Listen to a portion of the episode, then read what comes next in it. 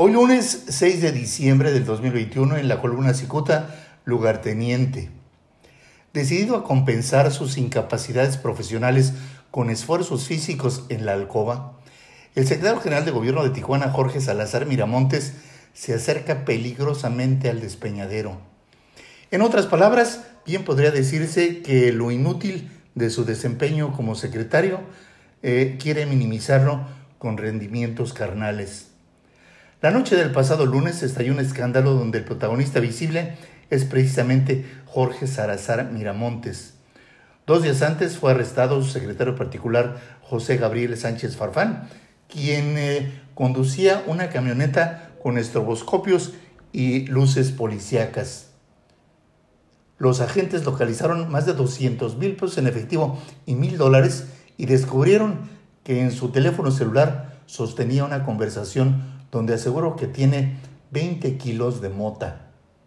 El asunto es que Sánchez Farfán se identificó como secretario particular del secretario de gobierno Jorge Salazar Miramontes. Sépase que Sánchez Farfán es el máximo lugarteniente de Salazar desde hace varios años. Salazar jaló a Sánchez Farfán a trabajar con él en el Congreso del Estado en la pasada legislatura.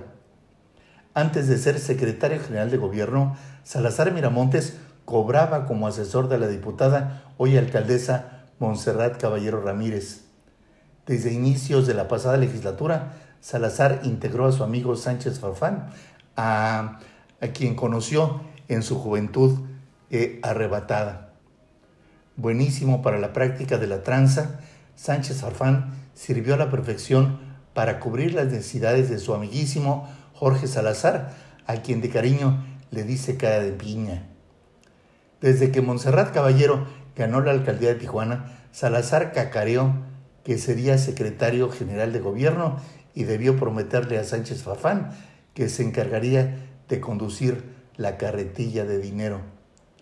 Apenas inició el gobierno, Sánchez Fafán se deslizó en las catacumbas y contactó a su pariente Germán Sánchez, un panista conocido como el Cuchillo, que en el pasado se encargó de trasladar el dinero que le ordenaba el secretario de Planeación y Finanzas del gobierno de Baja California, Antonio Valladolid Rodríguez.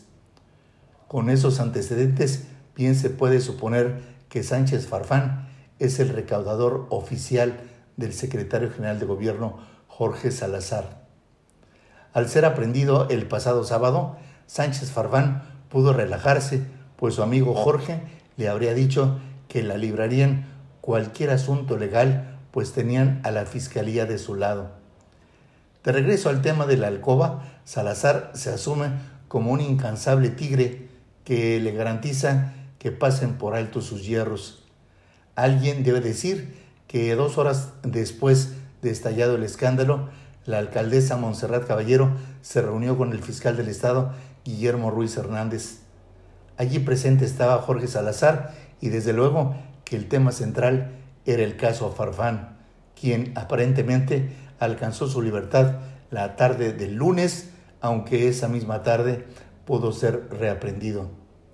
En conclusión, Gabriel Sánchez Farfán es el operador de las tranzas que ordena Salazar Miramontes y desde luego la alcaldesa Montserrat Caballero.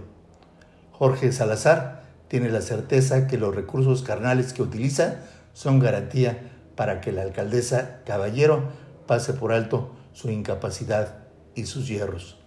Muchas gracias, le saluda Jaime Flores.